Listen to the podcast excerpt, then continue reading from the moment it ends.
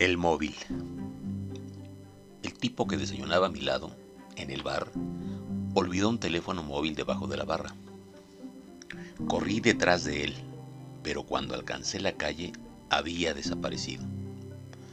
Di un par de vueltas con el aparato en la mano por los alrededores y finalmente lo guardé en el bolsillo y me metí en el autobús. A la altura de la calle Cartagena comenzó a sonar. Por mi gusto no habría descolgado, pero la gente me miraba, así que lo saqué con naturalidad y atendí la llamada.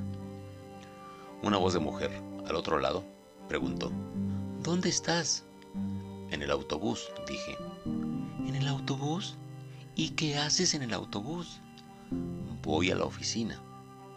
La mujer se echó a llorar como si le hubiera dicho algo horrible y colgó. Guardé el aparato en el bolsillo de la chaqueta y perdí la mirada en el vacío. A la altura de María de Molina con Velázquez volvió a sonar. Era de nuevo la mujer. Aún lloraba. Seguirás en el autobús, ¿no? dijo con voz incrédula. Sí, respondí. Imaginé que hablaba desde una cama con las sábanas negras, de seda, y que ella vestía un camisón blanco, con encajes. Al enjugarse las lágrimas, se le deslizó el tirante del hombro derecho y yo me excité mucho sin que nadie se diera cuenta. Una mujer tosió a mi lado. ¿Con quién estás? preguntó angustiada. Con nadie, dije. ¿Y esa tos? Es de una pasajera del autobús. Tras unos segundos añadió con voz firme, me voy a suicidar. Si no me das alguna esperanza, me mato ahora mismo. Miré a mi alrededor. Todo el mundo estaba pendiente de mí, así que no sabía qué hacer.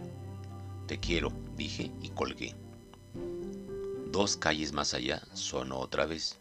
¿Eres tú el imbécil que anda jugando con mi móvil? preguntó una voz masculina. Sí, dije tragando saliva. ¿Me lo vas a devolver?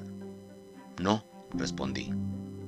Al poco lo dejaron sin línea, pero yo lo llevo siempre en el bolsillo por si ella volviera a telefonear.